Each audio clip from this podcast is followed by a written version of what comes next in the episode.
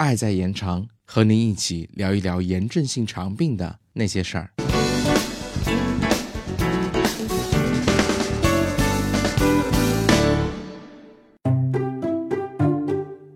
嗨，大家好，欢迎再次收听 CCCF 的科普小课堂。我不知道你们是否还记得当年自己的诊断书上医生都写了什么？我记得特别清楚，医生在那张纸上写了溃疡性结肠炎、克罗恩病和肠结核，分别在他们的后面还打了问号。第一个让我排查的就是结核。那我们这一讲就来说说如何区别结核和克罗恩病。肠结核和克罗恩病虽然是由不同原因引起的，但是从临床症状、常见表现和病理切片的特点来讲，都非常相似。然而，这两个疾病的治疗有很大的不同，所以在治疗前需要进行区别。那么，怎样区别这两种疾病呢？临床上一般是从以下几个方面来鉴别：临床表现方面，很多肠结核是由肺结核引起的。所以，很多肠结核患者会有肺结核或者其他部位的结核病史。拍胸片可以发现肺里有空洞或阴影等。典型的结核患者还会有低热、盗汗等症状，而大部分的克罗恩患者不会有这种表现，少数也可能会有。克罗恩患者很多会出现腹痛、腹泻，有时候还会血便。除了肠道病变外，还有很多其他的表现，比如可能有肛周脓肿、肛瘘等症状。相对来说，肠结核比较少有这种情况。第二个是化验方面，比如肠结核患者会有血沉升高、结核抗体化验阳性、T-spot 检查阳性的情况，而克罗恩病患者也可能有这些阳性情况，因此两者有时候真的很难区别。第三个是肠镜检查，虽然这两种疾病在肠镜下的表现很相似。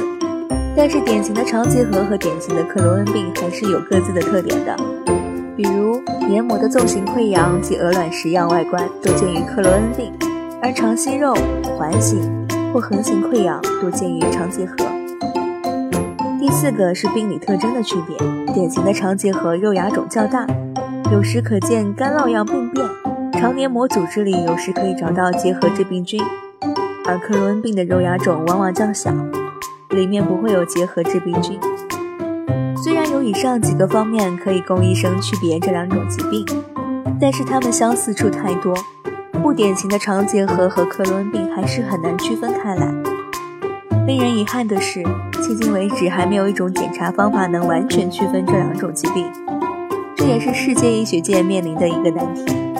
这两种疾病需要医生结合多方面检查结果综合考虑来做出判断。所以，如果你在后期的治疗中，所以现在想想看我，所以现在想想看我在后期的治疗中，所以现在想想看当初我的医生诊断我为克罗恩病，并且给予有效的治疗控制了病情，实在是一件很幸运的事情。那正在收听节目的小伙伴，不管你们有没有确诊，有没有进行治疗，信心是第一步。相信你的医生，完整的告诉他们你的症状表现，这样才能有助于医患沟通，有助于下一步控制病情。那今天的小课堂到这里就结束了，是主播毛巾，本期剪辑雷蒙酱，大家下期再见。